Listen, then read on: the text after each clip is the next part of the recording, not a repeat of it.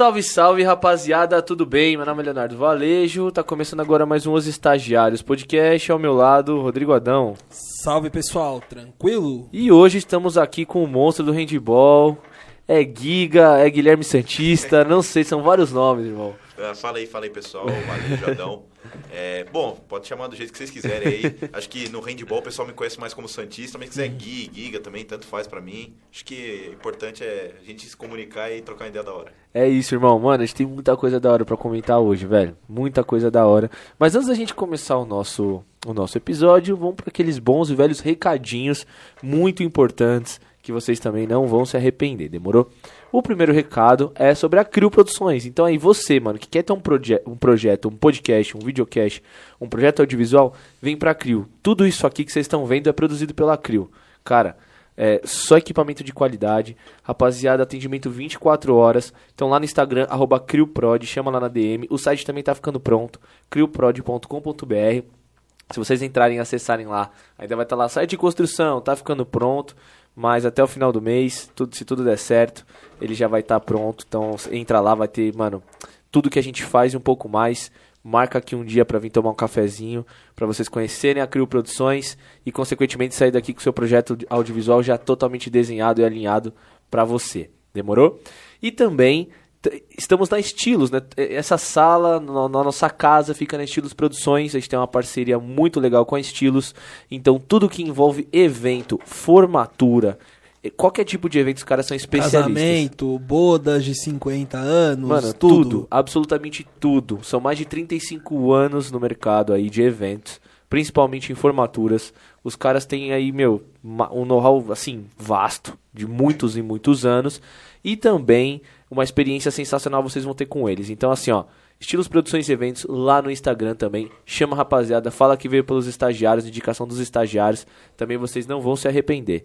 E o último recado, o Adão vai dar. Passando aqui pela milésima vez para falar do nosso plano de membros, graças à plataforma O Mais, que é o melhor plano de membros de todos os podcasts que vocês já viram.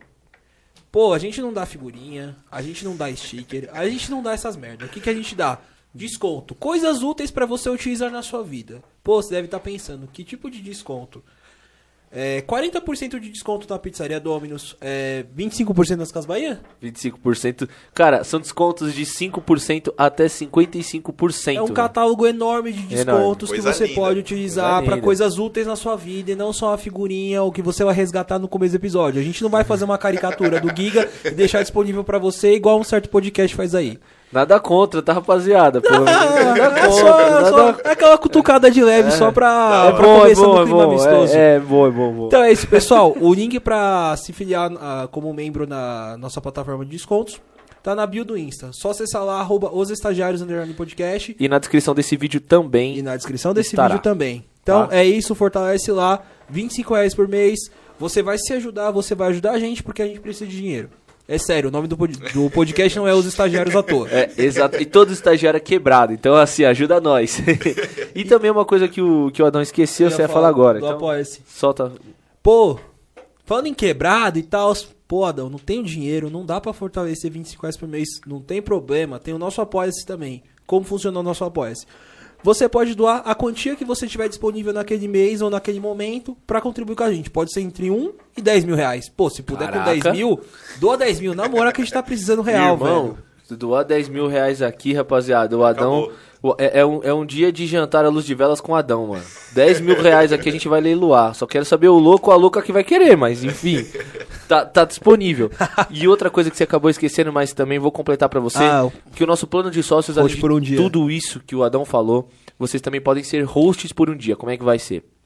Vocês mandam, a gente sempre no começo da semana a gente vai aqui disponibilizar para vocês o nosso catálogo aí de convidados seleto. Só a gente braba vem aqui e você pode mandar uma pergunta pro seu convidado. Então você vai aparecer aqui nessa TV com a pergunta aí, mano, o que você quiser, né? Claro. Pô, Vamos, vamos tomar cuidado com o que for. Family pro- friendly. É, exatamente. Mas o que vocês quiserem, é, aí vocês vão perguntar. Também quando as coisas voltarem ao normal, ou seja, quando todo mundo se vacinar, a gente vai sortear pro pessoal vir aqui acompanhar, pra ver como é que funciona também o podcast. Eu acho que isso é muito legal. É, e poucos podcasts fa- faz- fazem isso, além de descontos especiais dos nossos parceiros. Tem uma parceria aí que no próximo projeto a gente já vai divulgar. Um bagulho, mano, quem gosta de churrasco, rapaziada, vocês não estão ligados E no que além vai vir, disso, quem for membro filiado do nosso canal também vai poder participar de, de sorteios exclusivos. Exatamente. Não vai ser só. Vai ter os sorteios normais pra galera que não é filiada, mas terão sorteios exclusivos com uns, uns prêmios realmente muito foda. Exato. Então, Da Felice. Bom, rapaziada, vamos começar agora falando muito, tá? Os merchans aí. Bom, mano, quero saber o seguinte: como que tá a sua vida no handball agora? A gente tava conversando em Tá, off. sim. Quero que você fale como que tá. Bom, Pandemia, é, então, eu. tava no Taubaté, como é que tá? Eu tava treinando em Taubaté, né, até agora, mas como. é, acho que a galera do handball já sabe, mas, pô, eu acabei de acertar minha transferência pra, pra Espanha.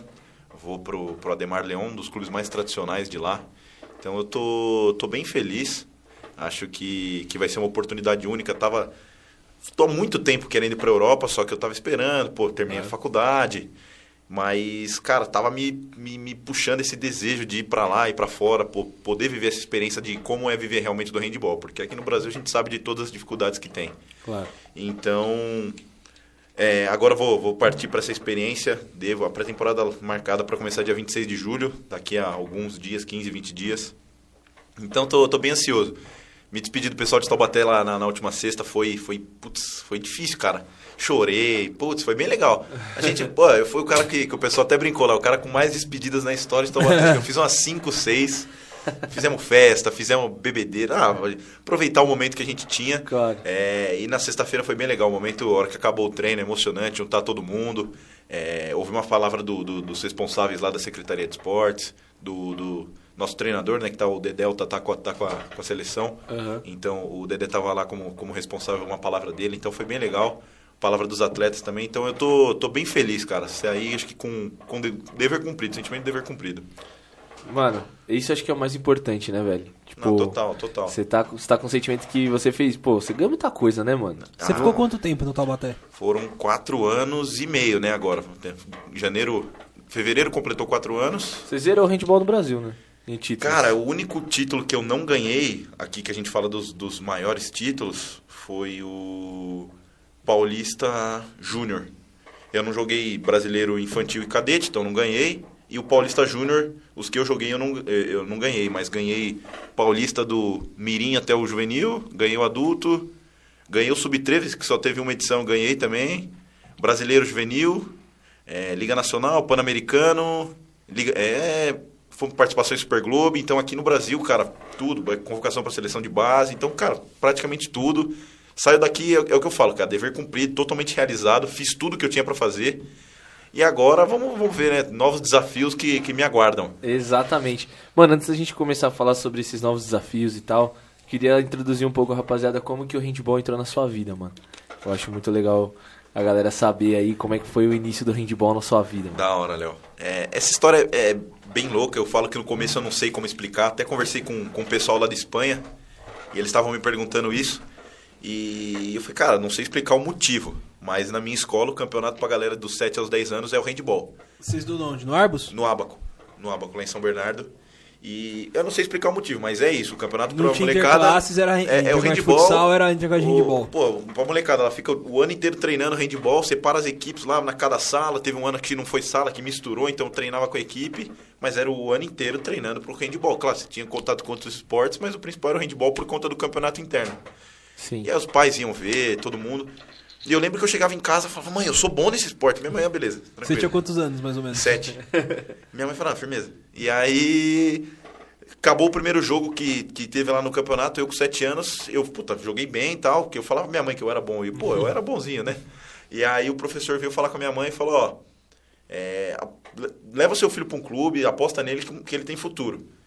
Minha mãe sem entender nada, meu pai sem entender nada, não sabiam o que era handball. Minha mãe falou que jogava na escola, mas não gostava. Pô, então não sabia, não tinha contato nenhum. Mas em São Bernardo, É, tinha a antiga Metodista, né? Que agora, Falida, infelizmente, acabou. É um clube que até hoje, mesmo. Acho que a última final que eles disputaram de Liga Nacional foi em 2013, mas até hoje acho que é o time que mais, mais conquistas de É, Liga Nacionais é mais- no, no, no Brasil. Então, É. é. um clube com muita história. Então, é, fui, fui, fui para lá, né? Fui jogar nas categorias de base de lá. Então, puta, desde pequeno em contato, jogando aqueles campeonatinhos menores, mas com 10 anos mesmo, ainda sendo pré-mirim. Já fui jogar Campeonato Paulista Mirim, o técnico chamando para jogar com o time de cima. Quando eu tinha 12 na idade de Mirim, jogar infantil. Quando era infantil, jogar cadete. Então, é, sempre foi crescendo algo que eu falo, cara, eu consigo jogar com os mais velhos, pô, eu acho que eu tenho alguma. eu sou bom nisso aí. Pô, eu sempre quis, gostei desse esporte. Sim. Sou horroroso no futebol. Não sei jogar. A gente joga o futebolzinho lá, o rachão lá em Taubaté, pô, eu falo, mano, joga tudo lá pra frente, eu fico aqui atrás na zaga. Só. Não sei, né? Só fatiada. Chuta a bola pra frente de bico. Eu falo que é fatiada, mas é de bico. e aí, pô, eu falei, ah, vou, vou, vou investir no que, no que eu realmente sei. Claro, joguei basquete, cara, sou apaixonado por basquete, joguei basquete também na escola. Mas o, a minha maior paixão e o que eu tinha talento realmente era o handball. Então eu investi nisso, lembro até hoje com 17 anos realmente tomando a decisão, porque chega aquela época de vestibular, o que você vai fazer da vida. Ninguém segue, segue no esporte realmente, são poucas as pessoas que apostam no esporte, porque a gente sabe a realidade do esporte no Brasil. É. E lembro até hoje, falando, falei, ó mãe, já tenho, vou ter a bolsa na, na Metodista, tá tranquilo, eu vou fazer jornalismo aqui e vou jogar handball profissionalmente. É, tava tudo encaminhado para isso acontecer, até que do nada o Pinheiros me liga, me, me oferece a oportunidade de ir para lá. E, e, antes disso, como que o Pinheiros te achou, mano? Ah, eu Como é que sempre joguei isso? contra o Pinheiros, sempre joguei Ah, contra o você Pinheiros, sempre, sempre, joguei. Isso no, Sempre na categoria de base na ali. categoria do- de base. do- Sempre- lá, lá na Metô. Isso, Ah. sempre teve a rivalidade, sempre teve a rivalidade. É, pô, a galera lá me odiava, me odeia até hoje.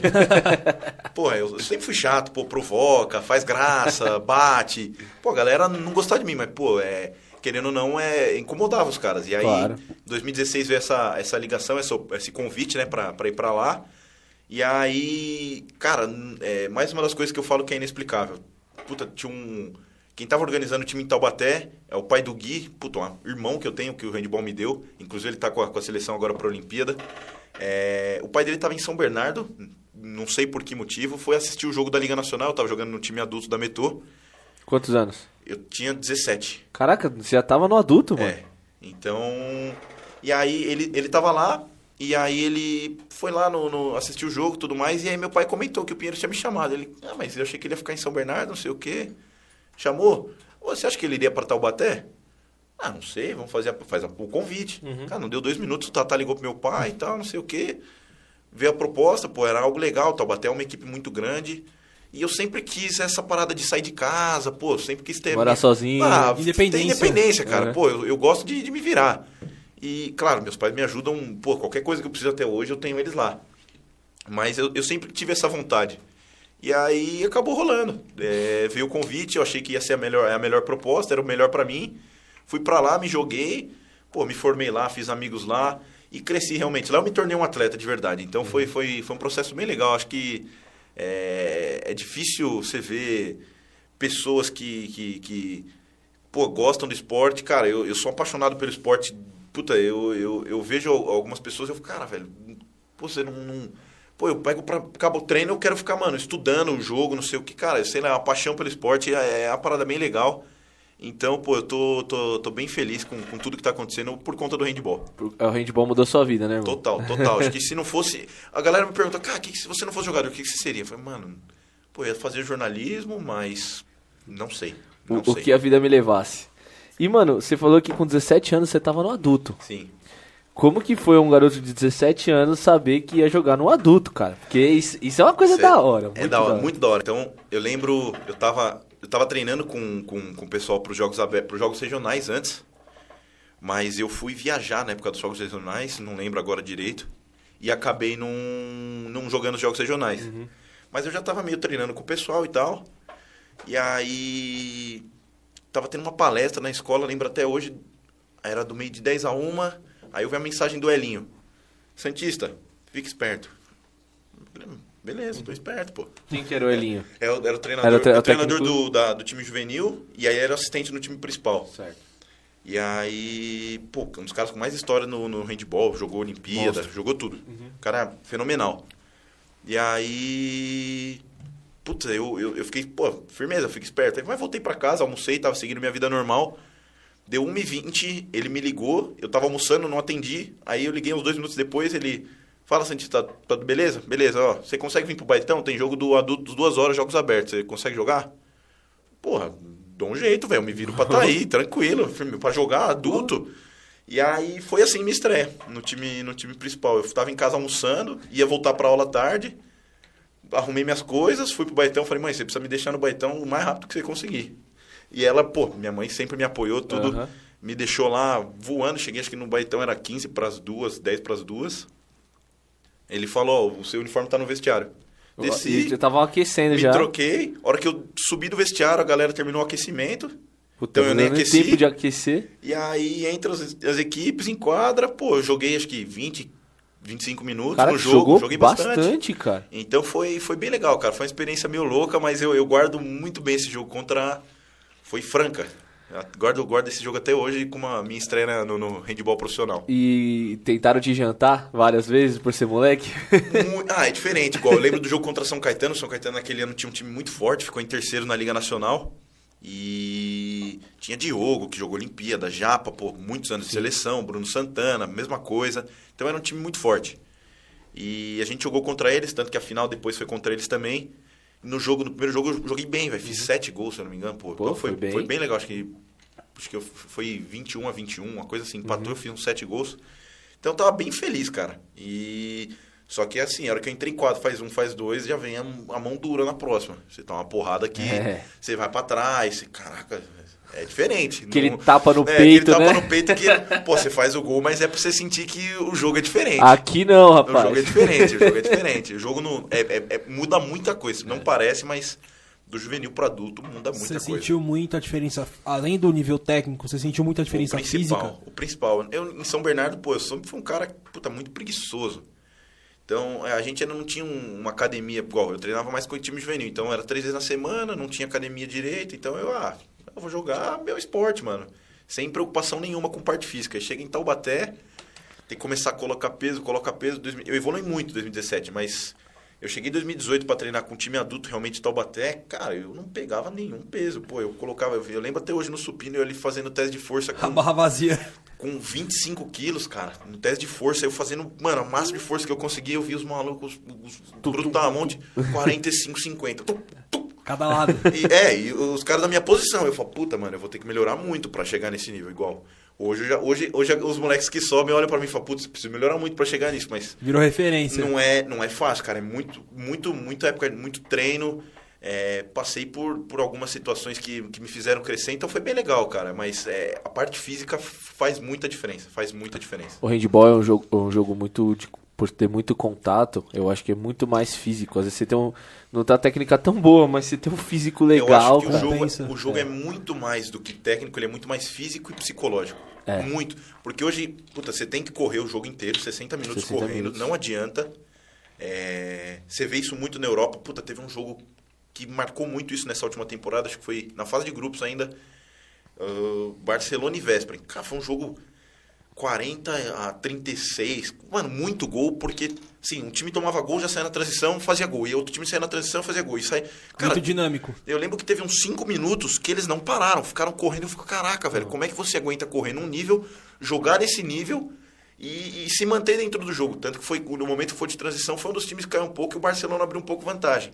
Então, é, o jogo é muito isso. E, e tem um lado do jogo que eu gosto bastante, que é o lado de, de cabeça, de psicológico, de você brincar com o adversário, de você ficar na cabeça dele o tempo inteiro, você falar com ele o jogo inteiro, você provocar. Esse jogo, pra mim, é, é, é muito legal, porque, pô, já peguei caras que eu consegui tirar o cara do jogo, já peguei caras que me tiraram do jogo. Então, É. você tentar trabalhar esse lado também é muito importante, porque você joga contra o cara que é muito forte fisicamente, muito bom tecnicamente, pô, como que você vai desestabilizar o cara? Pô, você vai bater no cara, o cara vai fazer gol. Ele vai sentir o- a dor, mas ele vai fazer gol. Então, Ou você precisa encontrar um jeito pra... pra Ou você vai ver o braço dele toda hora jogar seu pescoço no braço dele. É isso mesmo. ou, ou você vai ser expulso uma Ou se- hora. é, é. Você vai ten- tentar encontrar maneiras. E eu gosto muito desse, desse lado psicológico. Puta, já peguei caras que são muito mais fortes que eu. Então, puta, eu vou dar um contato e eu não, eu não consigo desequilibrar ele da mesma maneira que ele consegue me desequilibrar. Puta, eu vou pro lado psicológico. É, Comer a mente. É, exato. E tem muito, né?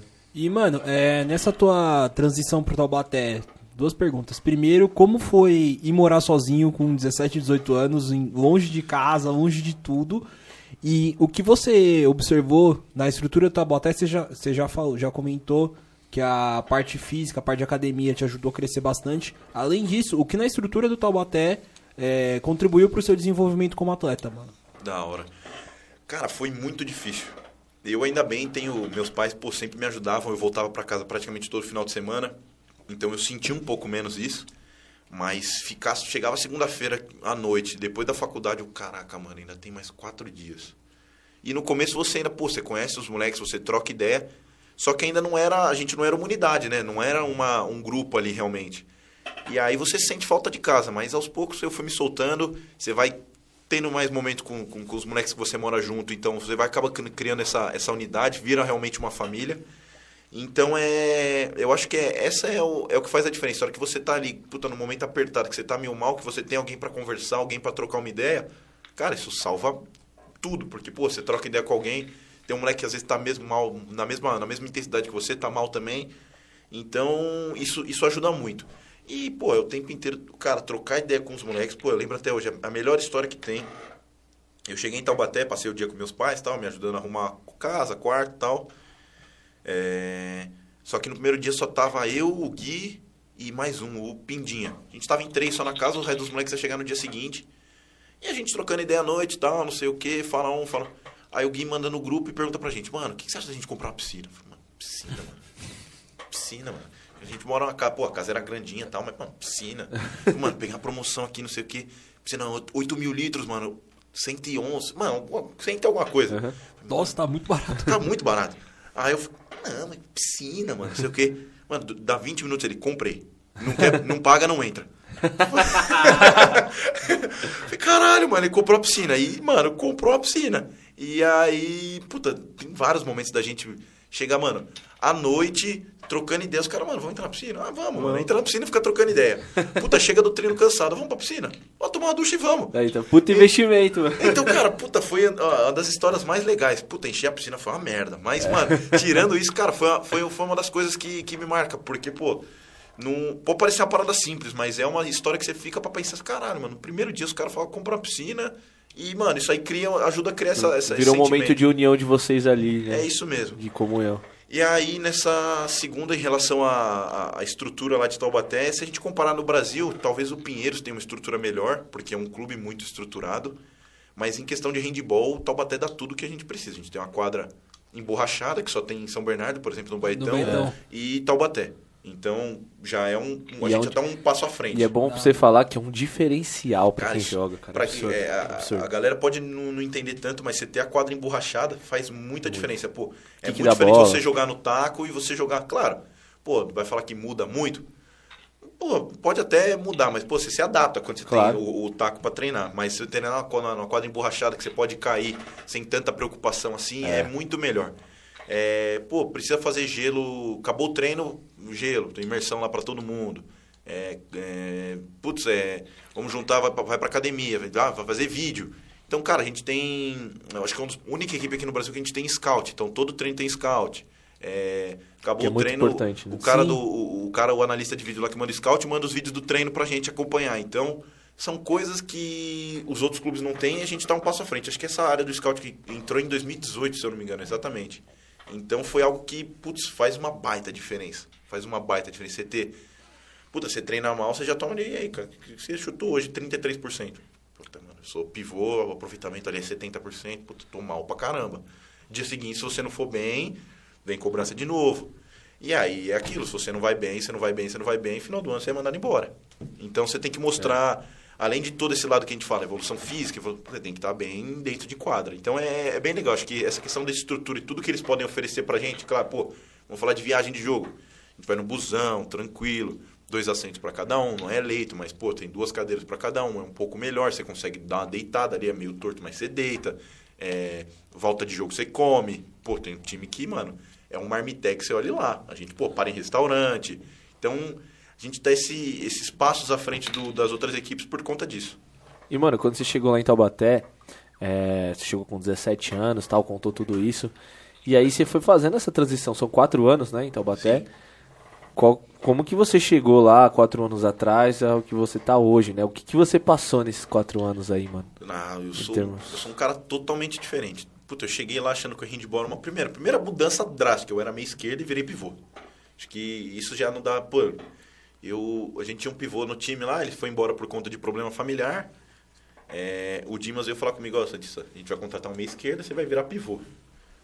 Tranquilo, pô, eu vou ajudar o time, é isso. Antes disso, o, o Washington na, na, na seleção juvenil, a gente foi pro PAN, eu fui convocado como meia esquerda.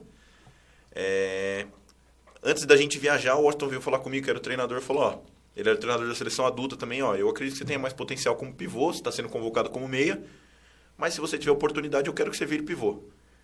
Então, cara, foram as coisas que foram encaixando também. Então, pô, naquele Pan-Americano eu joguei muito pouco no ataque, joguei muito mais defe- na defesa, porque é aquilo, eu fui convocado, claro, mas eu podia ajudar muito mais na defesa, porque eu realmente estava um pouco atrás de outros caras que eram meia esquerda. Você joga de base, né, na defesa. É. Então, eu, eu mais defendia, até atacava um pouco. Na final, ataquei um pouquinho também, porque a gente passou por muitos problemas, tanto que a gente perdeu para a Argentina. E aí teve essa oportunidade, acabou, as coisas foram acontecendo. A hora que eu vi, eu tava de pivô, no meu primeiro jogo no adulto. O Tatá me, me levou pro jogo, eu aqueci o jogo, na, aquecimento na minha esquerda. Pô, vou socar a bola nos caras, vou jogar. Chegou lá na hora do jogo, o, o, o Tatá me tira o, o toco, que era o pivô, fala, Santos, vai lá. Não sabia de nada, foi do Ficou nada. paradão lá. assim. É, parada firmeza, vamos jogar, vamos jogar. Sabia, tinha alguma noção, muito Claro. pouca, mas fui. E então foi, foram essas foram acontecendo. Acho que, que é difícil a gente falar realmente dessas, dessas, dessas situações, né? Mas as coisas foram acontecendo, então eu tô, tô bem tranquilo. É, foi, uma parada que, que, que não, não tem como explicar de, de outra maneira. Acho que é, o período, a adaptação você vai vendo as coisas. Putz, passei em 2018 quando eu fui cortado do Pan-Americano da, da- de clubes. É, puta, eu lembro até hoje. Cara, fui cortado. Por que, que eu fui cortado? Cara, pra mim eu simplesmente não tava treinando o suficiente. Falei, firmeza, preciso treinar o dobrado. E aí você dedica mais, você treina mais. A hora que tava no, chegou a época do Mundial, eu fui convocado. E, pô, é diferente. Você, é, acho que as coisas vão acontecendo. Acho que a gente não pode, pô, você tem que ter metas, claro. Mas é, você fala, putz, eu preciso estar nesse negócio aqui e ir pra lá. Cara, as coisas vão acontecendo. Você tem que se dedicar, você tem que treinar. Não é fácil. Puta, sofri bastante. Mas as coisas simplesmente acontecem. Então eu tô bem, bem, bem de boa com relação a isso. Acho que as coisas foram acontecendo da melhor maneira possível. Tanto que hoje eu tô indo pra fora num processo que foi bem gradativo. Então eu tô, eu tô bem tranquilo, bem feliz realmente. Você tá mais maduro, né? Não, total, total. E essa questão que você falou de é, que você foi cortado, acho que ali foi um choque de realidade, né, Pra você no sentido de tipo, Total, cara, total, preciso total. levar a parada mais, dar mais de mim, se não tá o suficiente. É isso mesmo. Tipo, eu achava que eu tava dando o meu melhor, achei que eu tava na frente naquele momento, Aham. mas você foi cortado. E nunca tinha sido, nunca passei por isso na minha vida. Pô, sempre fui o cara que tava no time de baixo treinando com, com os mais velhos. Então, Aham. você chega num momento que a hora que vo- você precisa disso também. Claro. o, o negativo acontece para para você crescer. Então foi algo que, que me, me chateou no primeiro momento, mas eu fui entender que era algo algo que ia acontecer para o meu melhor. E aí eu falei, putz, se eu, se, eu tô treinando, se eu acho que é suficiente e eu não for, não fui convocado, pô, preciso treinar dobrado. Eu, puta, preciso ficar depois do treino, preciso malhar mais, preciso fazer essas coisas. Então, foi uma coisa que foi acontecendo pra mim, entendeu? Então, eu tô bem bem, acho que que, que esse, esse essa essa não chamada, cara, foi pode colocar Divisor numa, de águas, uma palavra muito importante pra mim. E nesses últimos dois anos aí de Taubaté, é, você acho que foi aí que você meio que se consagrou ali como como pivô, como como atleta mesmo. Queria que você comentasse os campeonatos que você disputou. É, se tem alguma história legal desses campeonatos nesses últimos dois anos. Você pô, disputou o Mundial Sim. no Egito, né? É, ah, esse Mundial no Egito a gente fala depois. É, é que esse é da seleção, esse né? da seleção, pô, eu não joguei por causa de Covid. Putz, isso aí é. Isso aí A é gente história- já vamos falar história- sobre Essa isso. história, essa história é, é chata, mas, puta, é um aprendizado também. Sim. É, 2019 pra mim foi o ano da mudança. Claro, 2018 eu lembro de eu, de eu passar a jogar mais por conta dessa, dessa oportunidade que veio, de eu me dedicar mais. Mas 2000 2019 foi um ano que eu entrei na equipe já tendo uma, uma importância, tinha minha função. E só que foi o ano que o Rodrigo saiu, que era o, o segundo pivô, então eu já assumo, dou um passo para frente, assumo essa função. É, então já era reserva só do Vini. E aí foi algo que eu, puta, eu, eu lembro até hoje do acho que o Mundial de Clubes 2019 foi bem, bem legal por conta disso. É, na- no último jogo que a gente jogou, que era valia os, o quinto, dividiu acho que em dois grupos, a gente ficou em primeiro desse, desse segundo do, do grupo, mas a gente perdeu no saldo pro primeiro do outro, então a gente acabou ficando em sexto, não ficando em quinto, mas a gente precisava ganhar o jogo. E a gente pegou um time da, da Arábia Saudita, com os caras jogando muito, tinha um meia tunisiano, o cara fez, tanto que ele foi o melhor do jogo ainda, ele fez 14 gols no jogo. Cara, Caraca. Acabou com o jogo. E ele tirou dois caras nossos do jogo, deixando a mão realmente. Ele arremessava e deixava o braço. Nossa. Maldoso, maldoso. O Tiagão, o olho dele inchou aqui do lado e, e, não- e supercílio? fechou. Não, o dele ele só inchou Ah, tá. e ele não conseguia enxergar. E o do Vini estourou o supercílio. Caralho. Então foi um cara realmente maldoso. Tanto que no segundo tempo. Aí no segundo tempo. Não, no, no final do primeiro tempo eu já dei uma nele que eu falei, caralho, eu dei. Nossa, eu É. dei- tô- Aí os caras tô do banco assim, ó. É, gran- eu tô grandão. Tô grande, tô grande. Ele não quis devolver em você depois? Aí, não, depois ele foi tentar, mas eu já ia com o cotovelo assim. eu já ia com o cotovelo na frente. tipo, Eu vou, eu vou me antecipar. Eu vou me antecipar. Eu vou tomar, mas eu vou aqui. E aí. Puta, foi, foi, foi bem legal. O cara assim. era grande. Pô, ele, era, ele era maior que eu, cara. Acho que tinha uns dois metros de altura. Caraca. Muito grande, muito grande. E jogando, joga muito bem, joga muito bem. Tanto que tava na seleção da Tunísia. Mas foi. Porque acho que aí ficou eu e o Rodrigo, então a gente marcando 6-0. Eu ta- teria que estar no jogo de qualquer jeito, o Vini fora, então nós dois defendendo. E aí. Deu 15 minutos do jogo, o Rodrigo fazendo merda, não sei o que, eu tava, sai do jogo, isso, vai lá, Santos, eu. Eu vou, eu vou, eu vou, eu vou, eu vou, eu vou, eu vou, eu vou. E aí fui bem, fiz dois golzinhos lá, então, cara, foi. Foi me marcou, porque, claro, depois, depois desse Mundial o Rodrigo saiu, mas eu já entrei com confiança, eu já sabia que eu conseguiria assumir o lugar dele. Aham. Porque precisou de mim naquele momento e eu consegui assumir a bronca, tá Sim. ligado?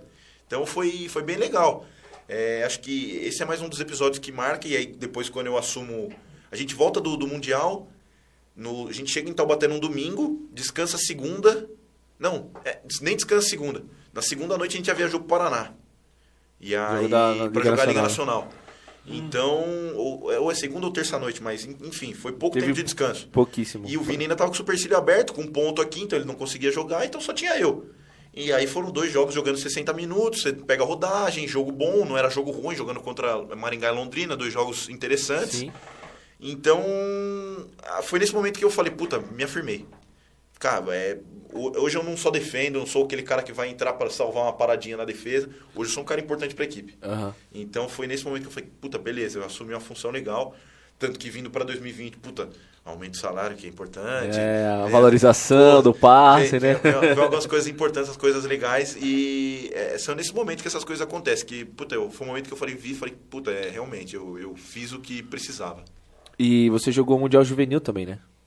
Sub-20. De tal. seleção, joguei o Mundial 2000 2017, joguei o Mundial Juvenil na Geórgia, que era sub-19, que foi o Mundial que a gente tomou peia atrás de peia. Fizemos. Só pedrada. Jogamos. Ah, primeiro Mundial, muito, muito moleque novo. A gente, tinha uma, a gente tem uma geração muito boa. Essa minha geração 98, 99 é uma geração muito boa.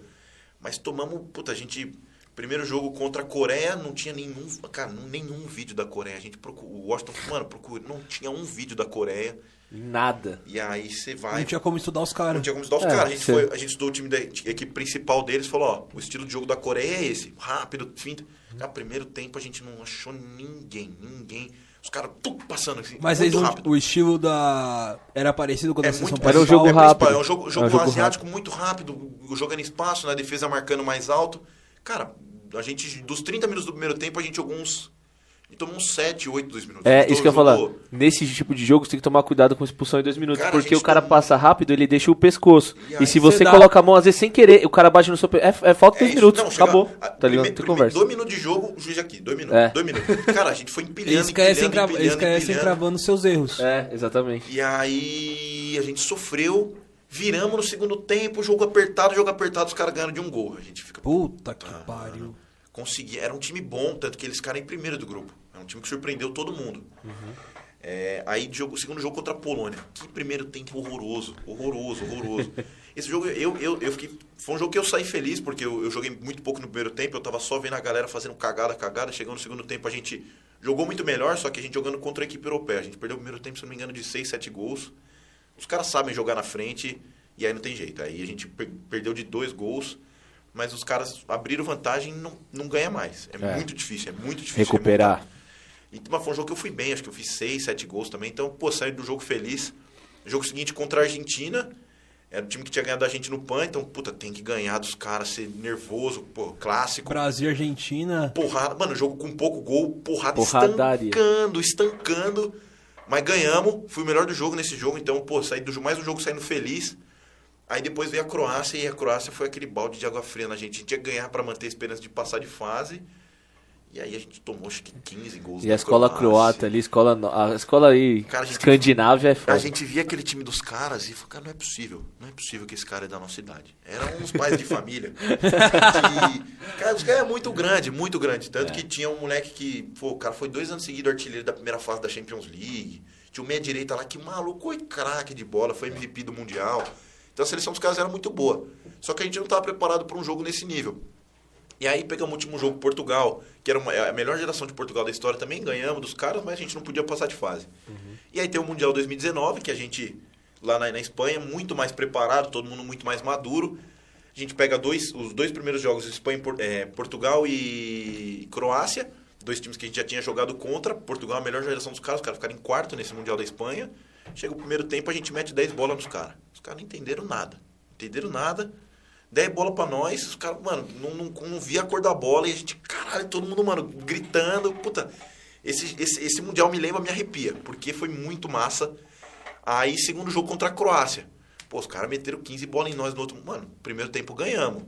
Perdemos no segundo tempo, perdemos acho que duas, três bolas também. Jogo apertado. O melhor do, do jogo foi o goleiro dos caras. Aham.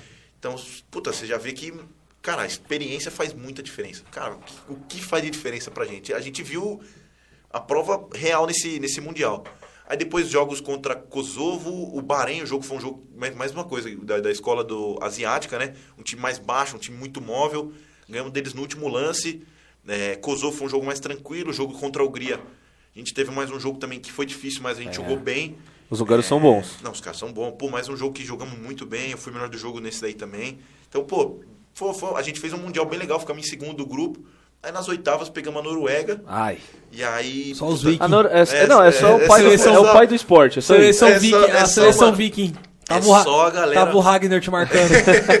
Pior que os caras, mano, eram muito grandes, É. muito grandes, mas é uma seleção ainda. A escola dos caras é uma seleção muito técnica, então, puta, a bola corre, cara, é um jogo bonito de ver. Eles não dependiam Tipo, tanto do ó, vigor físico, era um mesmo. jogo mais técnico. É Dinamarca e Noruega no handball é tipo Brasil e Argentina. É- Né, não, assim, isso tá é, é outro nível. É, outro nível. muito forte. Porque os caras têm esse lado físico, só que diferente do croata, que às vezes não tem tanto Só lado forçar técnico. bruta, porrada. Os caras têm a bola corre, o cara chuta livre, depois a bola chega no ponta.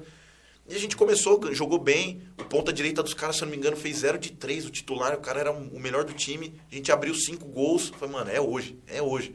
Entrou o reserva, o reserva fez 7 de 7. E aí aquele jogo apertado, apertado.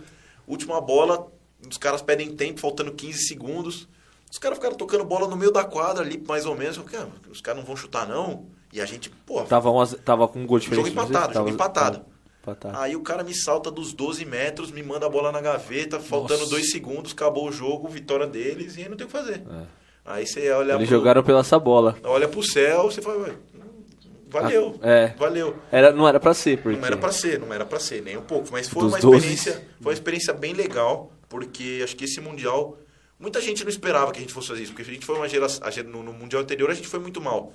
Então a galera apontava o Brasil, a, a gente foi a Azarão. geração que, que perdeu os dois PANs, a gente perdeu o PAN juvenil e o PAN júnior, foi mal no primeiro Mundial, chegou nesse Mundial aí, Azarão. a gente ouviu falar que, a gente falando que a gente era a geração fantasma, que a geração que não ia dar pra nada, que ninguém ia chegar na seleção adulta. E aí você para pra olhar, hoje já tem dois, três caras na seleção adulta ali direto. O Pacheco agora na Olimpíada foi cortado, o Matheus tava lá, eu fui pra lá também, Sim. o Gui tá lá. Então são uns caras que, pô, falaram tanto da gente, mas a gente tá brigando ali, tá ligado? Essa cobrança motiva ainda mais a Não, chegar tão foi o- longe. É, quando a gente então. ouviu isso aí, antes do Mundial, a galera falando que a gente era geração fantasma. Como que foi o vestiário? Ah, não foi. O, a gente não foi, foi. A gente ouviu, acho que era o primeiro, segundo dia de treino, a gente na fase em Taubaté. Cara, juntou todo mundo e falou, mano, a gente vai provar que a gente não é isso, não, mano. Vamos juntar aqui e vamos bater nos caras que Comeu- vem. Quem comeu a vier na frente, mano, é no treino. A gente fazia, a gente se fuderam, se fuderam, porque a gente foi fazer adaptação de horário já aqui no Brasil. Então, tirava uma hora por dia. No último dia a gente tava acordando três horas, não, duas e meia da manhã pra treinar três e meia, quatro horas. Mano, um frio do caralho em Nossa, Taubaté, mano. 7, 8 graus e, mano, todo mundo na disposição. Chega no treino, aquece, aquece, aquece, porrada comendo solta. E aí você via que, mano, era. É, é o que a gente queria, mano. A gente queria. Mano, Vocês é, determinaram o bagulho, a, chance, meta. E aí chegou esse jogo contra Portugal, Croácia. Ca- Acabou esses dois primeiros jogos ali, todo mundo olhou pra gente com outra cara. A gente olharam pra gente Já, com, com ó, ali tem uma seleção que vai dar trabalho. Mano, e dentro desses jogos internacionais, é uma dúvida muito besta que eu tenho, mas. É, como que é a comunicação entre os caras, assim? Tipo, você não entende porra nenhuma. Ah, com, com os outros caras não tem, não, porque os caras falam a língua deles, então você não pega. um- Xingando, você vai lá, Você pega, você, pega, pega os europeus lá, nenhum fala inglês. Então, pô, os caras até falam inglês, mas não, os caras falando entre eles é húngaro, é francês, é. E os- caras falando em inglês é pior ainda do que falando em polonês, por exemplo. Então, não, sem condição nenhuma. Então, pô, é, a gente com a arbitragem era sempre inglês. Tanto que igual, a gente tinha um cara que arranhava no inglês, eu falo inglês e o resto da galera não fala. Os caras, vai lá, Santos. Fala, fala com os caras lá. Fala Chama o tá- intérprete aí. Falaram que tá errado, mano. Não, aí eu, puta, tentava discutir. Tem até um lance legal, acho que no, no jogo da eliminação nosso, que a gente já tava eliminado, né? A gente jogou disputa de 11 primeiro lugar com a Suécia. Cara, tem um contra-ataque que eu tomo uma porrada nas costas sem ver nem nada. Aí eu levanto, já saio reclamando, não sei o que, a juíza, dois minutos pro cara. Eu aí ele reclamando, eu, ah, two more, né? Two more. ah, tá reclamando, não pode, não sei o que. Ah, ela mais dois minutos, eu tenho que, eu tenho que. Agradecendo, então, pô, é, é bem legal. Caralho, Santos, é isso aí, mano, é isso aí. E, então, pô, foi, foi, foi bem legal. Acho que é, são, são essas experiências bem legais. E aí, puta, você conversa, você tem um contato com essa galera de lá, a gente conversa, pô, tá no hotel, troca uma ideia. E a gente teve um contato bem legal com o time da Espanha, que é uma geração bem boa também, então a gente trocou uma ideia com os caras. Então, Esse, ter- esse intercâmbio aí. é, é bem dos legal, atletas. cara. Você, você faz um- uns contatos, você conhece uma galera. E, e é importante. Não tem, não tem como, como não falar, pô, os caras estão no centro do handball. A gente tá aqui no, no escanteio, aqui, largado de lado. Pra gente. A gente tem que ir pra lá. Não, não adianta. Os caras não vão vir pra cá. Então a gente tem que ir pra lá. Então, essa troca de ideia, tanto que, pô, Mundial de, de seleções, você vai jogar um Mundial de, de, de clubes. Puta, é, é animal. Você ter essa oportunidade, cara, é sensacional. Deve ser muito fera. E, mano, é, você acabou de comentar, tipo, a- o brasileiro tá no escanteio do handball, os, os europeus estão no centro. É, voltando à sua ida pra Espanha, queria que tu falasse um pouco mais. Como que o, o Leon entrou em contato com você? Acredito que foi primeiro pelo Taubaté e não com você, ou se foi direto contigo. É, como foi você contar pra sua família, pô, tô indo pra Espanha. Você já falou da. Eu vou pra Espanha. É, você já falou que rolou sua despedida no Taubaté. E o que você tá observando, você ainda não começou a treinar lá, óbvio. Mas o que você já tá estudando, que, mano, é muito diferente, totalmente diferente do handball espanhol pro handball no Brasil e até o handball europeu como um todo. Tipo, o que você notou de mais diferença? Até esquema tático, posicionamento, é, diferença física, acredito que tenha também. né? Então, acho que a principal diferença é física, não tem nem o que falar. Mas, então, o, o primeiro contato que teve, é, eu tive uma proposta de outro time antes, de Benidorm, é, da Espanha também. É, lembro, foi, ó, foi, ó, foram uma terça que vieram falar comigo. Então eu já tava, ó, o Alice, né, que é o pessoal da Five Company, que é a empresa que, que toma conta da, da minha carreira, veio falar comigo e falou, ó, tem um clube interessado em você. É, fica de olho que vai aparecer alguma coisa. Beleza, tranquilo, falou que era Benidorm e tal, trocou uma ideia de boa. Na- aí ele foi falar com o Tatá, né, que é o treinador, eu tinha um contrato com o Taubaté, tem que pagar a multa, então ele foi falar com o Tatá. O Tatá hoje é o meu treinador da seleção, então é um cara com muito contato. A hora que ele falou pra ele, na quarta mesmo, o Tatá veio falar comigo e falou, ó Santos, eu não gostaria que você fosse para Benidorm, é um time para jogadores mais velhos, o treinador eu não tenho tanto contato, eu prefiro que você vá para outra equipe. Me manda uns vídeos seus aí. Firmeza. Mandei uns vídeos para ele. Aí na quinta, o Ares já veio falar comigo falou: Ó, tem Leão. E aí eu sabia que o treinador lá, o Manolo, técnico da seleção argentina também, é um puta, treinador fena- já treinou a seleção da Espanha, já treinou Barcelona, então é um cara muito bom. E aí o Alisson me ligou e falou: Ó, falei com, com o Manolo, ele tem interesse em você também. Pô, firmeza. E aí, puta, depois falei com o Tatá, o Tatá falou que foi ele mesmo que fez. E aí, no sábado, o Benidorm oficializou a proposta, eu tinha uma semana para responder. Leão tinha esse interesse. E... Mais nada no papel. Mais nada no papel. É, só a palavrado. E aí, no final do dia, ainda vi o Benfica depois também. Então, puta, eu lembro esse sábado foi bem legal comemorar com meus pais, porque, pô, a gente, todo mundo feliz, querendo ou não, já tinha uma proposta oficial. É, tinha mais dois interessados, então foi, foi- a gente se juntou, todo mundo feliz, se abraçou. Então foi um sentimento bem legal ali naquele momento. Pô, Aham. Eu lembro até hoje, esse, esse dia com os meus pais foi muito legal.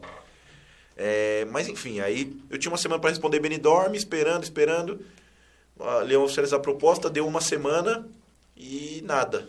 E aí eu fui falando com o Alisson, falei, ah, Alisson, pô, a gente tem que responder. Ele falou, não, ó, confia, falei com o Manolo, agora o interesse é oficial, eles vão oficializar a proposta. Firmeza, eles vão, mas Preciso dar uma eu- garantia, eu- né? E aí, a gente vai deixar essa passar? Não, pode ficar tranquilo. Falei, firmeza. Deixamos passar. Deu mais duas, deu duas semanas no total. Então eu perdi essa proposta de Benidorm. Os caras já estavam até olhando outro cara. Aham. E, e aí oficializou, o Leão oficializou a proposta numa segunda. Cara, tá treinando, do nada eu paro o treino. Não, não dá, puta, não conseguia. ah, até terminei o treino, mas mal menos. ali, Cabeça porque- milhão. a cabeça milhão, a hora que eu vi a proposta realmente oficial, o contrato, aí você vai ver, puta, tentar ler tudo que tem. É, cheguei em casa, fui ler com meu pai e tal, a gente viu tudo junto. Aí marquei na quarta, fui no escritório da, da, da Five, assinei o contrato. E aí, pô, você assina o contrato, você não fala nada, né? Pô, você tem que esperar o clube anunciar, pô, você tem que esperar essa burocracia toda. Então aí falamos com, com o pessoal, ele falou, "Ó, acho que o clube vai demorar para anunciar, né? Pô, acho que tava em meio de abril ainda, a temporada acabou final de maio. Então eu falei, ah, tranquilo, por mim de boa. Eu já, Já tô, tá já tô contrato contrato assinado. certo. Tranquilo. Na quinta de manhã eles me ligam lá da, da, da FAI e falam, ó, acho que o clube quer anunciar logo. Falei, ah, firmeza, mano. Por mim, eu tô tranquilo, eu vou colocar na rede social, felizão, Só não sei vai. o quê. E aí no sábado eu tava trocando ideia com, com, com meus pais, a gente tro- conversando, do nada um amigo meu, um, um molequinho de Leão, me manda uma mensagem. Ô, bem-vindo. Eu falei, "Ah, Cara, vazou na imprensa de Leão? E aí, um amigo meu depois que joga lá na Espanha, o Digão, né? O Rodrigo, Uhum, inclusive, jogou comigo em Taubaté. Aham. Ele falou, parabéns, cavalo, não sei o quê, e mandou o print. Os caras divulgaram no Twitter, e eu não tava nem um pouco esperto no Twitter. Aham. E aí... Chegaram fui- a te marcar? Não, porque, pô, eu não sou zero ativo no Twitter, zero ativo no Twitter. Aí fui ver, aí eu, pô, beleza, aí eu curti, comentei lá, aí os caras me marcaram, aí compartilhei e tal. Aí começou a vazar print no Instagram e tudo mais, aí compartilhei lá, e aí depois todo mundo ficou sabendo, então foi algo que foi acontecendo aos poucos, sem pressa. É, putz, foi surgindo, foram surgindo as oportunidades, eu tenho que agradecer muito o Tatá, porque se não fosse esse contato dele, não sei o que como seriam as coisas. Eu tinha falado que era meu desejo sair. Talvez eu estivesse em outra equipe, não em Leão, mas estou muito feliz porque é uma das equipes mais tradicionais da Espanha. Então, esse contato dele foi, foi bem, bem fundamental para que a, que a saída acontecesse dessa maneira. E aí, falando na diferença né, do, do que eu já Isso. estou fazendo. Se- é, Rapidinho, só pra puxar esse gancho, como que você saiu no marca, mano? Então, aí foi, Ah, foi, verdade. foi, foi nesse primeiro, foi nesse dia aí. A hora que os caras anunciaram no Twitter no sábado, Um, É. jornal mais, um dos mais tradicionais da Eu, Espanha, eu mano. fui vendo a galera inteira compartilhando, a- a galera, o, a galera que tava compartilhando, eu fui vendo os retweets, né? Falei, ah, Aham. deixa eu ver os retweets aqui. Aí tinha lá, um, não, não sei o que, underline marca. Cliquei no perfil do cara, ah, jornalista não marca. Ah, legal, interessante, pô, o cara compartilhou minha notícia. Ah, deixa eu entrar no marca. Vai que. Aí tava lá. Aí coloquei lá, handball, assobal, tá lá, Guilherme Santista, primeiro fichar de, de Ademar Leão para a temporada 21-22. Eu, Caralho, mano, tô no marca, mano, do lado do Cristiano Ronaldo, mano. Então, pô, foi muito hora. massa, mano, foi muito massa. Não tava nem esperando. E aí, quando saiu, tanto que o, o pessoal da Five me mandou, o Tatá me mandou, o Manolo me mandou, os caras, caralho, mano. O, tá o no- pessoal da Five, mano, só não marca, mano. Não, não marca, mano, não marca, mano. Tá gigante. Mano, foi um bagulho surreal pra mim, surreal. Acho que esse é um negócio que eu tava menos esperando. Pô, tava querendo anunciar o bagulho, todo faz de boa. Não, só de você ir pra Europa, pô, já é uma puta realização, É né? isso, é isso. E a hora que você vê no marco, você tá no principal. Eu tenho o print salvo até hoje, isso aí não vai excluir nunca. Você vai enquadrar e colocar não, no... esse print não vai embora nunca, porque, pô, foi uma parada que, que me marcou, realmente. Eu lembro de, de. Pô, a hora que eu, mano, postei lá. Tô, tô no marca, mano. Simplesmente eu tô no marca. Isso é muito louco, velho. É, isso é muito foda. Aí, é, que você falou... É, que provavelmente o Santista já tá estudando tanto esquema técnico, esquema Ah, tá. tático, tipo, as principais diferenças que você tá notando. Sim. No handball espanhol, que vai ser a, onde você mais vai atuar, e a- o, hand, o handball europeu como um todo, e o que tem de absurdamente diferente é, do handball jogado aqui no Brasil. Bom, você falou lá. que a diferença física Física acho que é o principal. Na Espanha ainda nem tanto, porque os- o handball espanhol é uma escola muito técnica. Mais toque. Então você tem muita bola correndo. Tanto que os principais treinadores do mundo são espanhóis. Eu falo, até brinco, os, pega os treinadores das principais equipes do mundo. Ou eles são espanhóis ou eles são alemães. Na Alemanha você tem os alemães, que é muito tradicional. Mas você vai nas equipes do mundo, é, o Vespren é espanhol. É, que acabou de trocar para pegar um ídolo do clube. É, o Barça é espanhol, você tem o Kielce espanhol. Então você tem nas principais equipes do mundo, você tem espanhóis treinando. Porque é uma escola realmente de, de, um jogo muito técnico. Então você nas outras equipes você consegue aliar o jogo físico com o jogo técnico. Então acho que é, em questão técnica e tática eles estão muito na nossa frente. Claro, em Taubaté a gente tem um por, por jogar direto contra o Mundial de Clubes, jogar os jogos, a gente está tentando criar um, criar um sistema realmente que seja parecido com o deles. É muito difícil, porque é, os caras são muito precisos no que eles fazem. Se eles têm que fazer algo, eles realmente fazem isso. E a gente no Brasil é um pouco desobediente. É, eu mesmo sou muito desobediente. Então, tem uma hora que eu não tenho que fazer algo, mas eu faço porque eu acredito que vai surpreender. E eu tenho que manter aquilo ali. Então, acho que a parada, a principal parada que eu estou tentando me policiar. E eu estava até tomando umas cobranças assim em Taubaté com o Dedé, que eu falava para ele, cara, pode ficar na minha orelha em relação a isso. E porque eu tava fazendo algumas coisas erradas. E eu falei, puta, entendi, entendi agora o que, que é Sim. e vou tentar não fazer. E às vezes acabava fazendo mesmo o errado. E aí ele na minha orelha tentando me ajudar. Então, é, acho que, se compara com o handball espanhol, acho que a principal diferença é essa, eles são os caras muito disciplinados, eles estão à nossa frente na, na tática, na técnica. É, eu tô, peguei alguns vídeos já, o, o, Manolo e o segundo treinador já, já, já encaminharam pra gente muitos vídeos pra gente tentar entender coisas que eles gostam de fazer por lá. Então, Variação tô... tática deve ser tipo umas 10 jogadas diferentes. Então, eu tô tentando é aprender muita coisa. Em, em, questão ofensiva, a gente não viu tanta coisa, mas a gente tá vendo prim, primeiro defesa, que eu acho que é o mais importante, toda equipe começa na defesa. É. Então a gente tá vendo variação de sistema, pode ser 6-0, pode ser 5-1. É, tem momentos que o segundo defensor tem que antecipar e sai no ímpar. É, o que fa... É, recebi um vídeo, acho que é, foi ontem ou anteontem. Mas é um vídeo, sei lá, tem 10 minutos e meio só com diferentes ações ofensivas contra a defesa e o que a defesa tem que fazer. Puta, um dois contra dois no meio da quadra. O cara puxa para um lado, quem sai, quem não sai. Momentos de antecipar, momentos de não antecipar. É, para dobrar no meio. Então é, é a gente está tá, tá, pegando esse lado. Acho que a parte ofensiva vai ser muito dada quando a gente estiver lá. Mas a parte defensiva a gente consegue ter uma noção aqui e tô tentando me adaptar vendo de longe. Isso que eu ia perguntar, é, se teve, o que foi o que você viu mais bizarro assim, tipo, mais inovador, você pensou, mano, nunca que jogando aqui no Brasil eu pensaria ou veria algo do tipo assim no handball, que você já pôde observar. Acho que são, espanhol. vamos falar, não, não dá para falar realmente. Vou, vou, dar dois exemplos porque eu acho que são dois, duas paradas que a gente pe, a gente fez até aqui no Brasil, mas a gente pegou de lá e a gente não faz corretamente ainda. É, acho que o primeiro no, no Mundial 2019 a gente assistindo Barça e Kiel. O Barça tirou. O Kiel marca um 5-1 meio com bico fixo, igual o Pinheiros marca, mais certo. ou menos. E o Barça tirou uma jogada da cartola do nada, mano. Tum, gol no meio da quadra, cara livre. De novo, tum, gol no meio da quadra, cara livre. E aí a gente pegou a filmagem e tal. Cara, a gente tentou adaptar nem se compara com a qualidade que eles fazem e do jeito que eles fazem. Tanto que eles fazem até hoje, quando eles enfrentam esse tipo de defesa, é uma jogada fixa deles, tenho certeza, mesmo não, não estando Mas lá. Mas como que eles fazem? Um meia-troca? É uma... Mano, é o central passando a bola no meia, vindo na mesma direção e correndo para cair nas costas do ah, terceiro com uh -huh. esse cara atacando aqui. Então a ideia é você trazer o avançado e o, o base... Pra cá. Nesse cara, com o central vindo e correndo nas costas para receber a bola livre. Então, é uma jogada muito boa, muito boa. Sim. Dá muito certo. Só que a gente aqui no Brasil, a gente sofre um pouco. Sofre um pouco. Então, é, a gente não tem essa mesma disciplina e essa mesma qualidade dos caras. O Barça faz com uma maestria e uma facilidade que é impressionante. e aí a gente sofre um pouco mais para fazer. E acho que a outra que a gente está tentando adaptar agora um pouco mais nesses últimos anos em Taubaté é a questão do ímpar. Que é o. Quando a gente marca 6-0, é o segundo homem sair no momento de, de que o outro lado cria um desequilíbrio. Na hora que tem o passo no central, ele antecipa e mata a jogada.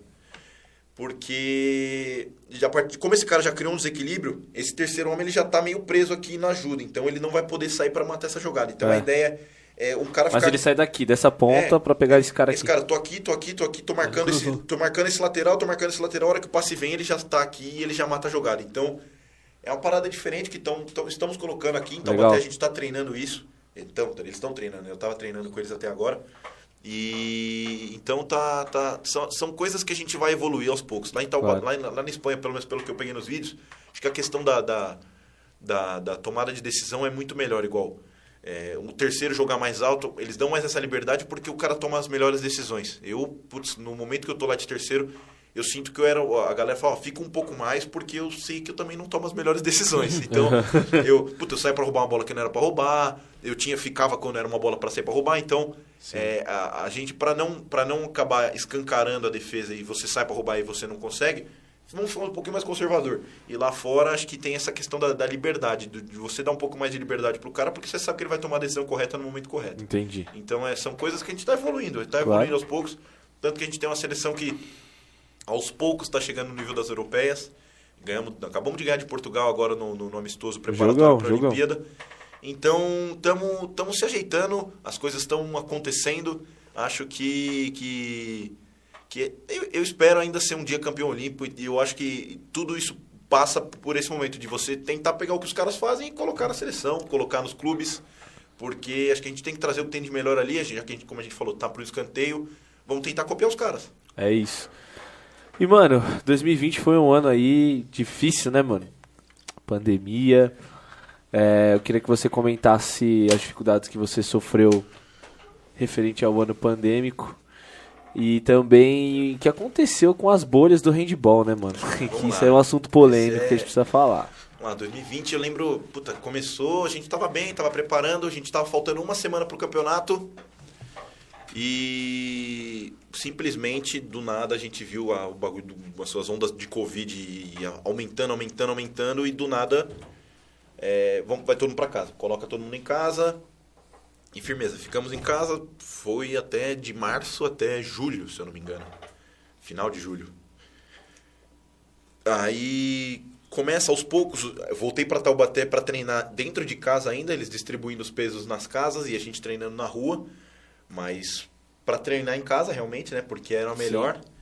Então, continuou treinando em casa. Acho que voltamos a treinar no meio pro final de agosto. Pro final de agosto. Porque eu fui diagnosticado com Covid na, na volta, nos exames de volta, deu positivo meu e eu fiquei afastado. Então, já positivo Covid, já fica de fora. Então eu voltei a treinar em setembro, começo de setembro. Certo. E foi uma preparação meio louca. Foram dois meses preparando para um paulista no final de novembro. É difícil, não foi fácil, porque você fica muito tempo sem contato, o ombro já puta, sente uma diferença, você tem que tomar cuidado com lesão. É. Então foi um ano bem, bem dif difícil, acho que a palavra é difícil. Mas a gente se adaptou da melhor maneira, é, chegamos muito bem no Paulista, no, no, começo do Paulista. E aí acho que dá para falar em relação à diferença da bolha do Paulista para a Liga. Na bolha do Paulista estava muito melhor organizada. Como é que foi a bolha lá? Tava. Ah, puta, no Paulista a gente chegava, tinha que chegar com teste. Claro, fiquei sabendo depois que tem uma galera que testou positivo, aí foi buscar outro teste para entrar na bolha. É, Isso é foi um, mas isso aí é. Isso acho que. Claro, acho que a, a, federação poderia fazer o teste dela. Ó, se você der positivo no nosso teste, você não joga. É. Acho que essa era a única maneira de melhorar. Só que Na por entrada, conta, né? Por, por, por não ter dinheiro, era. Você tem que levar um teste negativo. Então, puta, quem testou positivo te levou negativo. Aí, vai do caráter de cada aí um. eu acho que né? diz mais sobre o, o, caráter realmente de cada um do que você realmente é, é, co colocar a culpa na, na federação. Essa, essa eu consigo entender um pouco. Certo. E aí, chegando lá, pô, era todo mundo isolado, você tem toda hora medindo temperatura, em todo lugar você tinha o álcool gel, é, vai entrar para comer, vai entrar no, no ginásio, você tem a, tinha que cheirar, tinha que falar se era álcool ou vinagre, uhum. para ver se você está com cheiro. Então, no Paulista estava melhor controlado, então você tinha sempre alguém com um termômetro, tomando todos os cuidados. Uhum. Claro, a gente... Eles estavam mais precavidos. Estava um pouco mais precavido. Não vou uhum. falar que era 100% seguro, mas estava melhor. Certo. Tanto que no Paulista, querendo ou não, não rolou nenhum caso lá dentro. Uhum. Aí ganhamos, pô, foi bem da hora, puta, fomos campeão, aí volta, a gente comemora entre nós, é... e aí volta a treinar para a Liga Nacional, acho que tinha 20 dias para a Liga Nacional, 20, 25 dias, coisas assim. Treinamos, tal, não sei o que, chega lá na Liga, dia 15, coisa do tipo, é... vai, vai, vai jogando, vai jogando, tal, não sei o que a diferença já na liga já não tinha ninguém medindo temperatura em todos os lugares, era só para entrar no ginásio medir temperatura. Num lugar ou outro tinha o postinho para você pegar o álcool gel. Então já era algo bem diferente, bem diferente. Não era nem, nem perto a mesma coisa que fizeram no Paulista. E aí teve esse. A gente jogou a semifinal. Já tem que falar também dos problemas de quadra. A quadra estava muito pior na, na liga. Não sei explicar o motivo se eram mais Foi jogos. onde? Foi onde? Em Arujá. Arujá. No Perfect Liberty. É um espaço de um templo religioso. Então, e tem um espaço bem legal lá. Um alojamento muito bom, a quadra muito boa. A quadra não estava em condições ideais. Não sei se era o produto que eles estavam passando para limpar. A quadra tava, mano, um sabão escorregando. Nossa. Ninguém medo de machucar. Tanto que a semifinal foi muito ruim. A gente pegou um time que a gente já tinha ganho de 30 gols Nossa e jogou muito abaixo do que a gente sabia, porque a gente estava se protegendo em muitos Sim. momentos. Então foi bem diferente, bem diferente. É, E aí teve esse caso na final, a gente acorda para tomar café, toma café de boa, é, aí fica sabendo, tá na físio, fazendo rotina de tratamento normal para jogo, fica sabendo que tem um cara do Pinheiros com febre, tossindo dentro, de- dentro do quarto, passando mal. Você, puta, firmeza. Aí é, deixa o moleque, firmeza, vamos jogar. O jogo não tá marcado. Sim. Aí cancela o vídeo da manhã, que a gente ia de manhã, ó, cancelou o vídeo. Aí você já, pô, por que cancelou o vídeo? Acho que tinha uma reunião, algo do tipo. Aí almoçamos, seguimos a rotina normal, rotina de jogo. É, aí a gente indo pro café da tarde, minhas coisas já estavam meio organizadas pro jogo. Aí na hora que a gente foi pro, pro café da tarde, que era a re- a refeição pré-jogo, é, seguraram a gente, é, é, tomamos, é, almoço- é, tomamos o café da tarde e aí ia pro vídeo. Aí indo pro vídeo, os caras, ó, segura aqui, a gente tinha, um, tinha um- meio que uma rua grande para atravessar e chegava na salinha de vídeo. E aí tava a galera do Pinheiros amontoada na salinha de vídeo fazendo teste de Covid. E aí você fica naquela, puta, mano, vai dar merda. O time inteiro dos caras fazendo. A chance era muito grande, era Claro. praticamente impossível não pegar um positivo. O moleque que tá passando mal podia dar negativo, mas alguém ia dar positivo. Era, Claro. era, é, é impossível. E aí foi o que deu. Deu acho que sete casos positivos no Pinheiros. Caraca. E aí. Cancelaram o jogo. Cancelaram o jogo, ficou sem campeão até hoje. Era um jogo que a gente estava muito bem, muito bem preparado, a gente estava pronto para aquela, pra aquela decisão. Mas o, o certo foi feito, né? Cancela o jogo, ninguém joga. Na hora a galera fica procurando informação, querendo saber o que está acontecendo. Detalhe, vocês estavam em comunhão, vocês estavam se Não, encontrando. Todo mundo, todo mundo se encontrando. Eu tava troca- você para pra trocar. Pô, tem, é, é, eu em Taubaté tenho alguns amigos lá no Pinheiros e são caras que eu não vejo é, constantemente, né? Então quando Aí você tá você- junto, claro. você para pra Você vai trocar trocar ideia. ideia. E aí, quando você fica sabendo, você fica preocupado, você fala, puta, mano, e agora? Aí voltamos pra Taubaté e tal, não sei o que. Dia seguinte eu voltei pra casa, fiz o teste. Antes, cheguei em casa, de máscara, tudo, dentro de casa, saí pra fazer o teste, fiz o teste deu negativo, firmeza. Aí beleza, voltei pra casa mais tranquilo. Mas isso já era dia 20, 21 de dezembro, então, pô, em vez de você ter uma final de, de liga, terminar o ano da melhor maneira, puta, feliz, campeão, ou às vezes podia até terminar triste, derrotado, mas terminar jogando. E acabou não sendo isso, acabou sendo muito pior do que terminar derrotado, porque você terminar sem jogar, parece que não teve campeonato, porque você não teve um campeão, pô, você não teve a final. Nossa, você é, teve- é Fica horrível, aquele né? gostinho, tipo, e aí, o que vai. E e agora? agora? Broxante, E agora? Então é, é, bem, é bem triste. Acho que a palavra é realmente essa. É, a gente ficou chateado porque a gente queria jogar.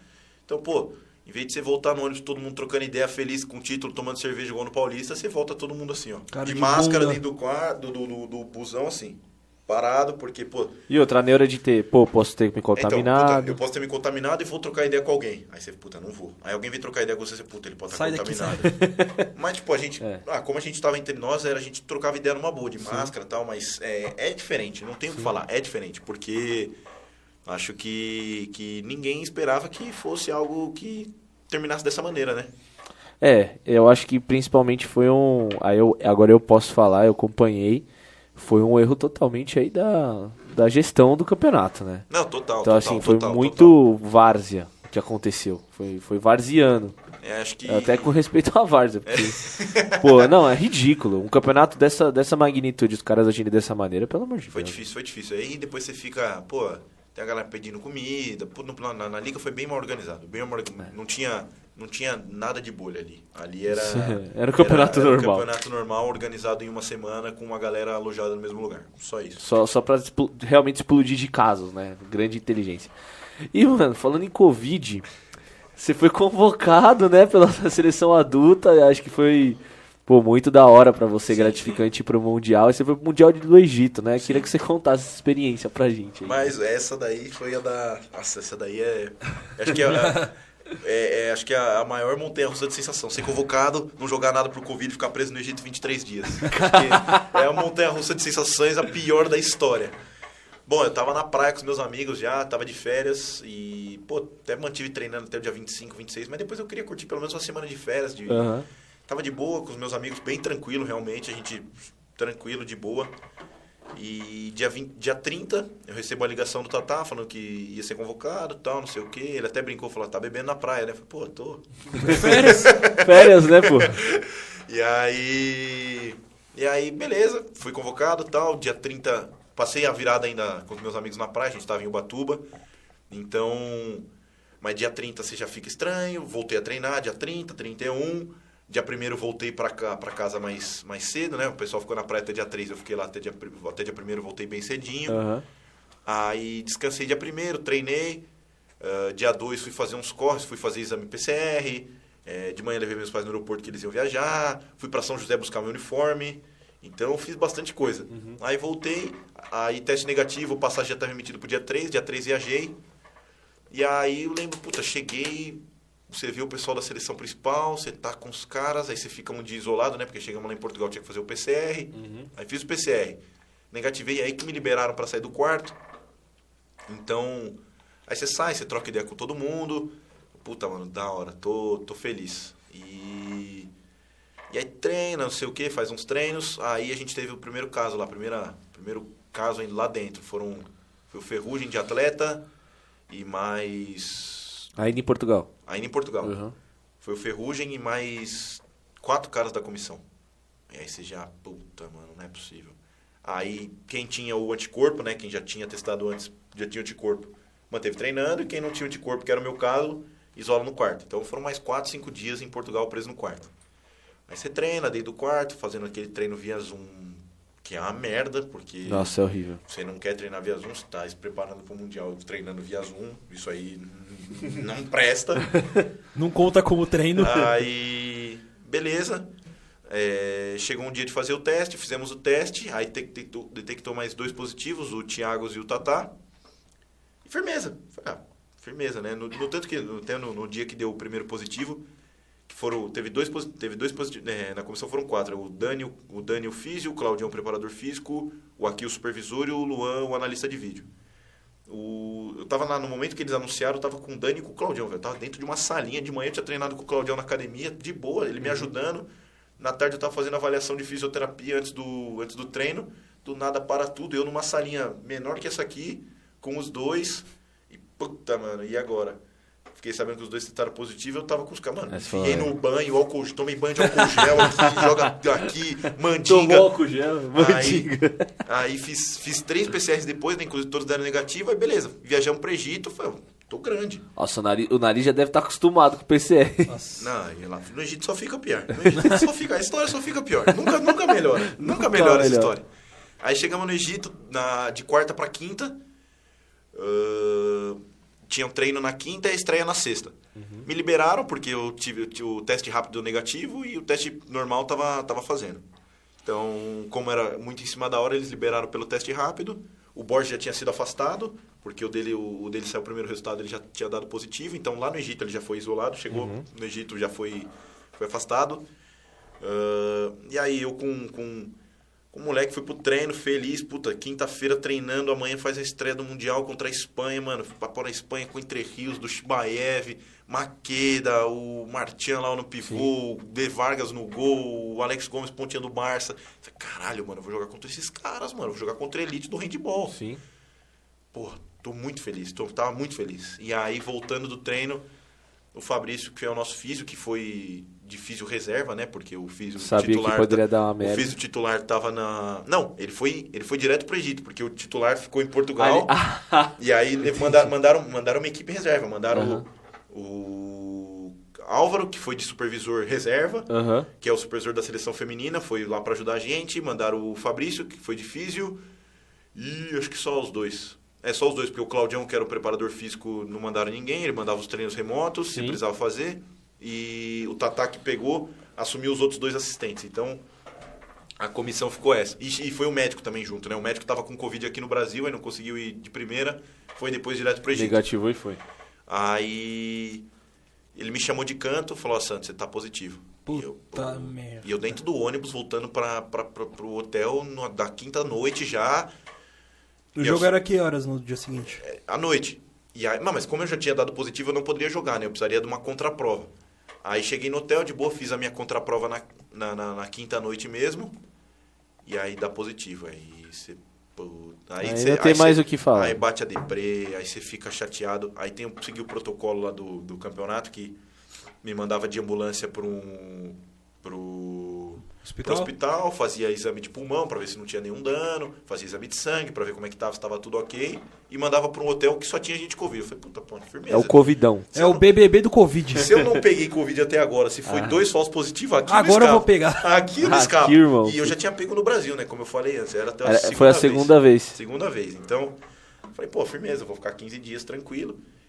E aí foram, mano, 15 dias dentro do quarto fazendo PCR a cada dois dias. Mas e só tava você sozinho? Eu no meu quarto sozinho, né? O Borges estava no mesmo hotel. Ah, o Borges da já- seleção. É, é. que é perguntar da seleção. Ele Então. estava no mesmo hotel. E, mas ele estava num corredor bem afastado de mim, então a gente só trocava ideia por celular. E aí foram 15 dias ali, terrível, porque eu não saí, que a gente não liberava a gente para sair do Nossa, quarto. como é que era? Era Mano, no dentro do quarto, e a refeição vinha como? O café da manhã eu já ficava. Você acor- era, ali o sistema era pra acordar puto. 8 horas da manhã vinha o cara, tá, tá, tá, deixava o café da manhã na porta. Eu falei, mesmo, vou deixar o café lá, o café já vinha frio mesmo. Ah. Vinha o ovo frio com a salsicha fria. Não, deixa frio lá e eu como depois. Aí, mas pra quê, né? O cara, se você não pega, o cara vai lá e bate de novo na porta até você pegar. Então, eu tinha que buscar o café 8 horas da manhã, então eu já acordava puto. Café Aí- era horrível. Café, um café zoado, zoado. Aí você tinha que ficar de boa, porque 9 e meia, 10 horas passavam os médicos, então o médico passava, tiria a temperatura, tá ok com você, tudo bem? Tudo bem. Firmeza. Então, Tchau, fica aí. Aí a cada dois dias fazia o PCR também de manhã, então você tinha que ir lá, o cara fazia o PCR, puta, você puto da vida que você tinha que fazer o PCR, eu ia fazer o PCR, eu pegava o álcool gel do quarto, mano, metia no papelzinho, mandava no nariz, eu vou limpar essa porra desse nariz aí. Limpava aqui, mano, álcool aqui, tentava limpar a boca, falava, não, firmeza, agora eu tô limpo, agora eu tô grande.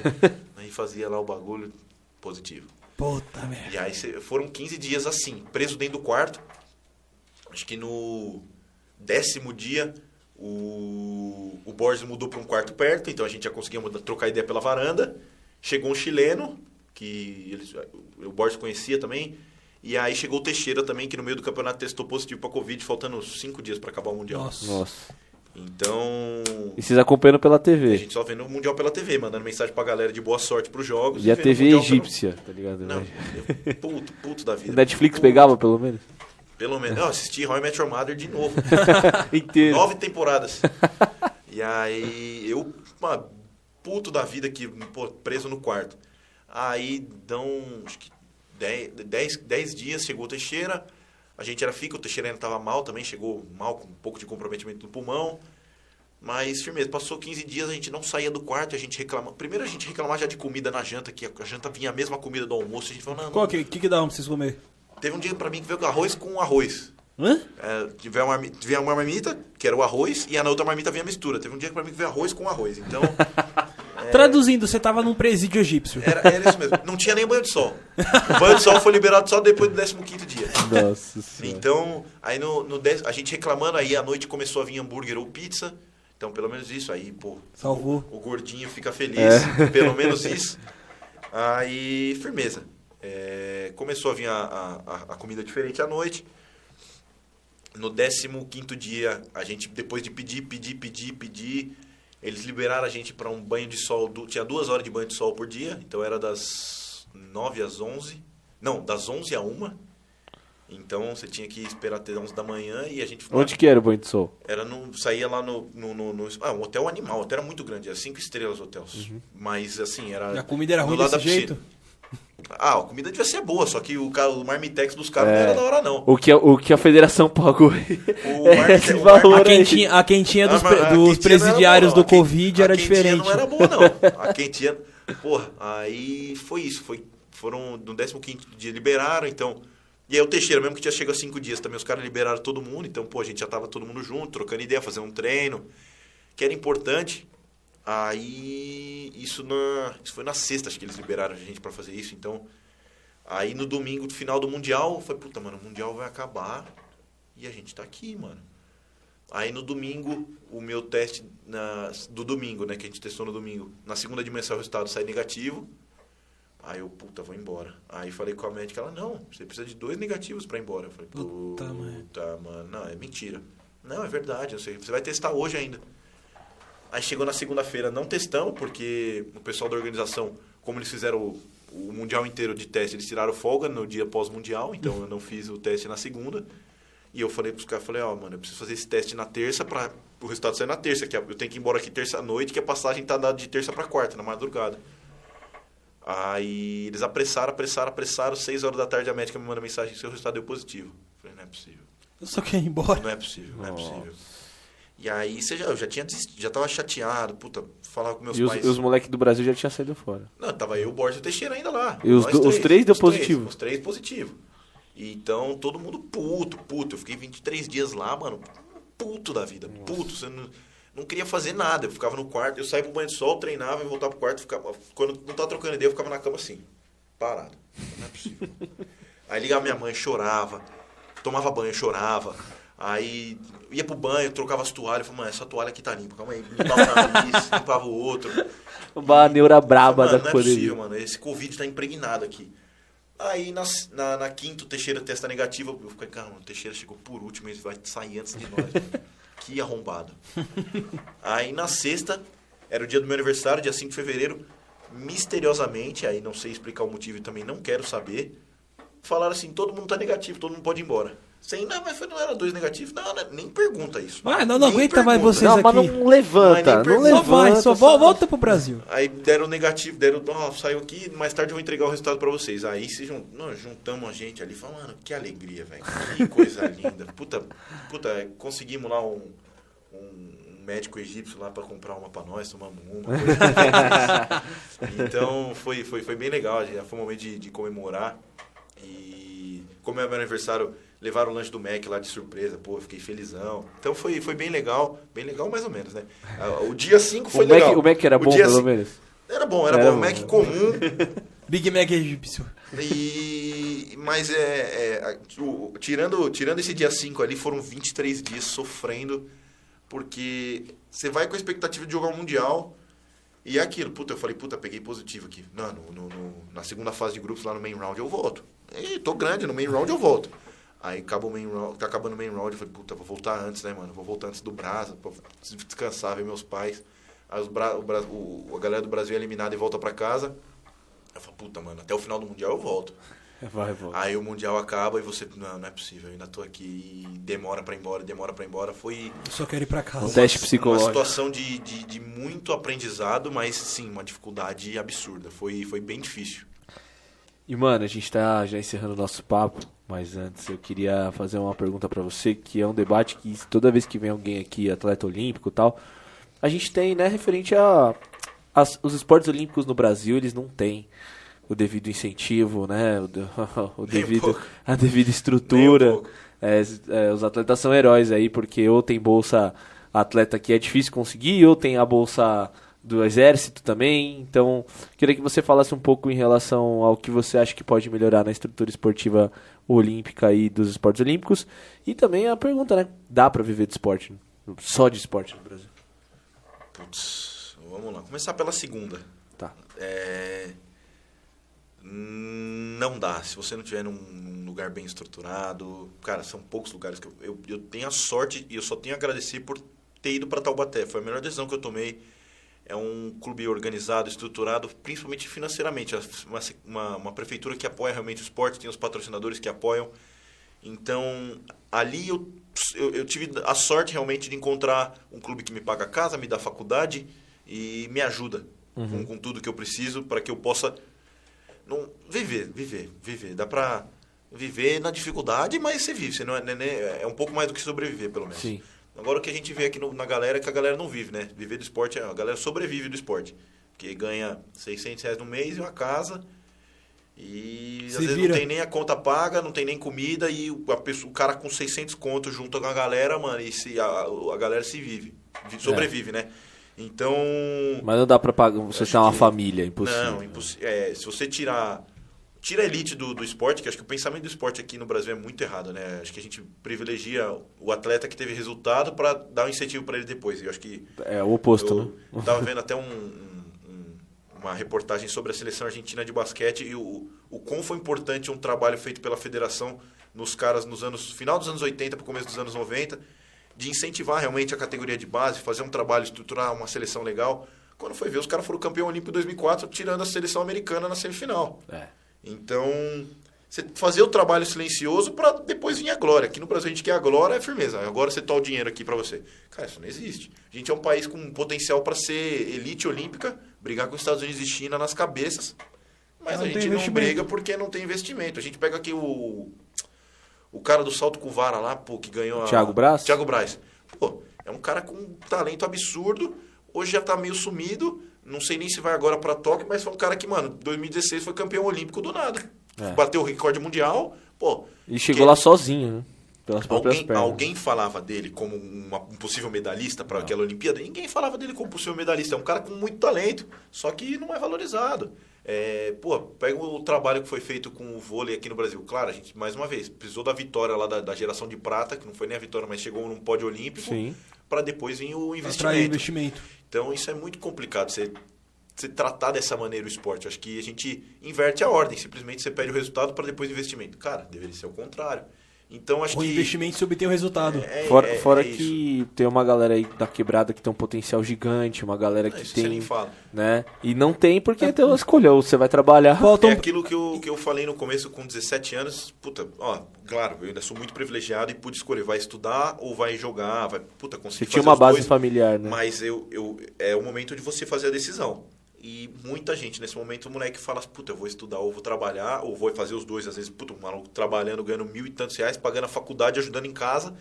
E. Larga o esporte. Larga o esporte, Não porque como, né? o cara fala, mano, o que, que eu vou viver disso aqui? Ganhar 600 conto, morar com 15 negros dentro de casa, é, longe da minha família, longe dos meus amigos e ter um futuro incerto. Pô, eu vou garantir aqui o meu, pô, eu me viro aqui, trabalho, batalho.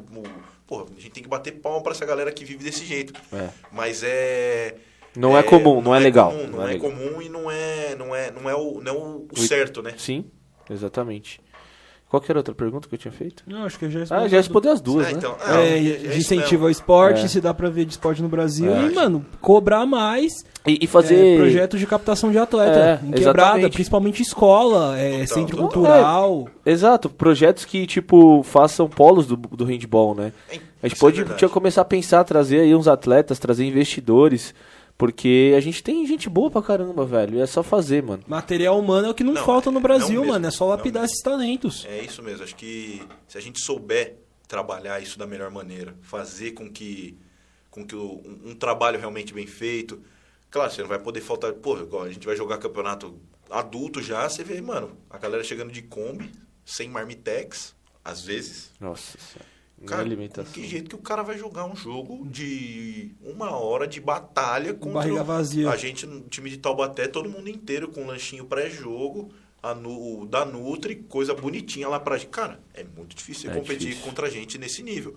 Então, se a gente tá falando de um esporte que do, do principal campeonato adulto do, do, do estado ou da liga na, da- da- ou na liga nacional, que é assim, você imagina a categoria de base no e a gente tá falando só do handball. Pô, pega atletismo, natação, sei lá, cara, tem tanto esporte aí, tal, tec- mano, tem tanto esporte olímpico.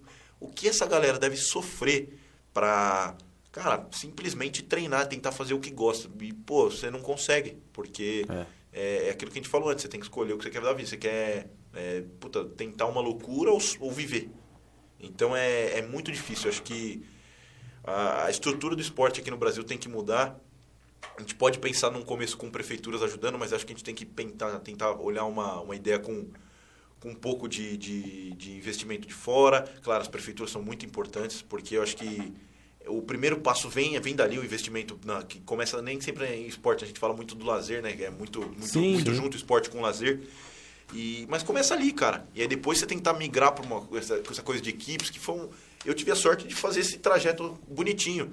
Mas quem dá, cara, no handball, por exemplo, já é, é difícil. Você pega o- contar o, o esporte olímpico como um todo, é impossível, cara. É, é- é- não, é, não é impossível, né? É quase impossível, né? Porque tem uns loucos que conseguem. Mas é. é Qual o percentual desses loucos em muito- relação aos muito, é- demais? É, muito difícil, cara. É, muito difícil. É uma situação muito complicada. Eu fico chateado. Pô, a gente vai pra Tóquio agora com a maior delegação da história, porque a gente tem realmente a galera que acredita. Sim. Mas, pô, dessa galera que acreditou e batalhou pra chegar lá, era pra gente estar com muito mais gente. Era pra gente tá, e, e- e com gente com real chance de brigar pra medalha. A gente tem talento, mas essa questão da falta de investimento, de você tratar realmente o esporte da maneira correta, faz uma falta absurda. É. Bom, irmão, queria te agradecer Que pelo isso. papo. É, obrigado por ter colado aí, mano, de verdade. E pra gente finalizar, queria que você falasse duas referências que você tem, uma dentro do esporte e uma na sua vida, que você leva com você. Dentro do esporte, vamos lá. Eu gosto muito de dois caras dentro do esporte, que não, tá, não tem como eleger um, eh, que eu consegui acompanhar um pouco mais. Eu gosto muito do Bolt e do Phelps. Acho que são dois caras que mostraram ah, o, o trabalho duro e a questão de mentalidade, como as coisas são feitas. O Phelps não tem nem o que falar do cara. O cara, pô, acabava a Olimpíada, passava um ano, ah, eu pego com, com maconha, não sei o que, vai ser preso. Ficar seis meses, o cara voltar, puta, não vai pra próxima Destruía. Olimpíada, não vai pra próxima Olimpíada, não vai pra próxima Olimpíada. Chegava lá, ele ia pra Olimpíada. Ganhava ganhava 12 medalhas. e aí você ia, mano, aí passava a Olimpíada, ele ah, de novo preso e, puta, vai pra julgamento, é, firmeza, passava ali, ficava seis meses e depois voltava, Destruía de cabeça, cabeça, cabeça, e, mano, você tentar pegar um cara com essa mentalidade de, de não tem, não tem né? comparação, não tem comparação, acho que aquilo que ele fez na Olimpíada de Pequim, foi Pequim que foi, é, foi Pequim que ele quebrou os recordes, Foi, que, foi ele- que ele Pequim, conseguiu oito de oito, nos oito ouros, É. cara, Ele ganhou todas as provas. Todas da natação. Ele zerou a natação. é, é, é loucura, é loucura Ele você pensar nisso, Inclusive loucura. o revezamento, né? Que não é só É. ele. Loucura, loucura você pensar nisso, então é. Acho que a mentalidade desse cara. E o Bolt, que foi tricampeão olímpico nos 100 metros. Assim, né? É, é, pegar o que ele fez. risada. 2016 ele ainda estava um pouco mais velho, sofrendo um pouco mais, mas 2008, 2012, cara, sobrando, sobrando. A galera fala, ah, o Bolt não larga bem. Tá bom, ele não larga bem. Ele ganha. E foi, e- e- pô, não, não precisa largar bem, mano. não importa. Você- A galera fala, o- o- uma, uma parada que eu gosto muito hoje vem no basquete, pô. Qual time que vai começar o jogo? Cara, o time que começa o jogo não importa tanto assim, não. Importa o time que vai terminar e vai ganhar a partida ali, É, velho. É, acho que o- os cinco iniciais, claro, são importantes, mas, pô, no handball é a mesma coisa. Os sete iniciais são importantes? São. Mas quem vai terminar o jogo ali na hora que o jogo tiver empatado, uma bola para outro time, uma bola para Na hora de decidir. Na hora em de quem você decidir. confia pra resolver? Eu acho que isso é, é- é muito mais válido. Então, você você tentar olhar aquilo ali, pô, é, esse é o Bolt. Ah, não larga bem, não é. Pô, se ele largasse o recorde era. Cara, ele não precisa largar bem. Ele é recordista mundial nos 100 metros, correndo desse Voltou com três ouros. Pronto. Então, acho que são dois caras que tem que citar. E uma referência fora do esporte, é, fica muito, muito, muito clichê, mas eu acho que não tem como não falar dos meus pais. São caras que, que se não tivesse aqui, se não tivessem feito o que eles fizeram, me dando o apoio que eles me deram, ah, eu não estaria aqui. Então, pô, se eu for para os meus filhos 10% do que eles foram para mim, vai ser, vai ser bem, bem, bem demais para mim já. Eu já vou ter cumprido a minha missão, porque eles me apoiaram da maneira que, que tinha que apoiar. Fala, cara, você quer jogar handball? Você quer ser louco mesmo? Você quer ser um dos loucos? Vai lá, cara. Meu irmão, puta, meu irmão, na hora que não quis mais handball, quer estudar? Firmeza, velho, vai estudar. Acho que apoiar o filho da mãe, independente do que ele for fazer, pô, tem, tem tanto momento de, de bronca eles dão, mas, cara, independente, isso é pra, sempre pra gente crescer e, e- e saber que, que, que, independente do que eu for fazer na minha vida, eles sempre vão estar lá pra, pra, pra. Puta, não tem um sentimento mais gostoso do que você ganhar um jogo e você olhar pra arquibancada e ver que eles estão lá. É. Pô, meus pais saíam todo final de semana de São Bernardo pra Taubaté num domingo só pra assistir Taubaté e São Carlos, que era um jogo que a gente ganhava de 30 gols. Então, acho que não tem como definir isso, cara. Era impressionante. Eles saíam felizes, voltavam felizes, gastavam gasolina, ia comer. E estavam felizes, porque eles estavam indo me assistir. Cara, isso pra mim me marca muito. Acho É da hora. que não tem como não, não falar deles. Eu poderia citar vários caras, mas eu acho que eu tenho que ficar no clichê mesmo, porque eles foram muito importantes pra mim e eu espero conseguir ser, ser pessoas iguais a eles. Bom, gratidão, muito foda essa entrevista, sua, sua fala aqui com a gente. Pelo, obrigado pelo bate-papo novamente. Muito boa sorte aí, nosso Bal, ali é, no Leon, né? O time, É, nome no do Leon. time. É, espero que pô, você consiga todos os seus objetivos, você é um cara merecedor. E, mano, vamos estar torcendo muito por você aqui, velho. Pode ter certeza. Show, obrigado. Eu tenho que agradecer vocês pela participação. Gosto muito desse, desse tipo de papo. Tenho lá o meu Mas podcast. tem o podcast, né? Ah, a gente tá dando uma largada agora porque podcast, minha, meu, meu- minha dupla lá, ele tá problema de trabalho, né? A gente não, não, não meteu essa loucura que vocês fizeram, cara. É, a gente anda um pouquinho louco também. É, é lá da loucura. E isso eu acho da hora demais. É que, pô, eu tenho os meus planos, eu não ia abrir mão do handball por causa disso. A gente Claro. encontrou um, um jeito de fazer meio tudo. termo. Mas é por conta de. Ele tá num, num processo diferente. Eu agora, que a gente ia voltar, é agora eu que não posso. Uhum. Então é. Tá bem, bem, bem legal. Então acho que. A gente vai voltar, então não tenho pressa. Mas é esse tipo de papo acho que é muito legal, porque a gente consegue trazer muita reflexão pra, pra galera que tá em casa, independente do, do, da- do nosso nicho, né, cara? Acho que, pô, É. você conversa, sei lá, às vezes com um atleta, mas às vezes você conversa com um cara que, que, do, do- que trampa em escritório direto Sim. e, pô, todo mundo tem uma coisa pra passar. Eu espero ter conseguido passar alguma coisinha pra quem tá Pô, ouvindo. passou muita coisa. É, pô, então acho que é só agradecer. É uma troca de, de experiência bem legal aqui. Fico muito feliz de, de vir aqui trocar ideia sempre que precisar. Tamo aí. Tamo aí, Pô, irmão. valeu, mano, por ter colado. E, e aí, como tá o espanhol? Não, pior Tá que eu tô, dia? tô- estou sendo classes. eu tô, tô fazendo minhas aulas. É, puta, peguei um aplicativo lá legal. Falei, ah, é, acho que é o melhor jeito aqui pra mim. Paguei um precinho legal. Falei, ah, vou fazer isso aí. E foram, peguei três meses lá, tô, tô me virando, cara. Já dei entrevistas. Puta, a hora que eu tive que entrar numa rádio lá ao vivo, o cara falou, você entra ao vivo? Eu falei, puta, mano. Falei, pô, pô, pode hablar despacito? Ah, tá tranquilo. Tranquilo, E tranquilo. aí, e aí fui, fui lá, ah, me viro, eu não tenho. Isso é uma parada que eu, eu, puta, eu não tenho vergonha de errar. Se eu errar, cara, desculpa e vamos pro próximo. É, É Acho que isso. acho que é isso, mas eu tô, tô, tô, tô fazendo minhas aulas e vou chegar lá, se eu não souber tudo, eu vou aprender. É, isso. mano. Marcha. Bom, rapaziada, esse foi mais um estagiário. Espero que vocês tenham gostado. Não esquecem, de, não esqueçam de se inscrever no canal, de curtir e compartilhar. E é isso aí. Valeu, até a próxima. É nóis. Valeu.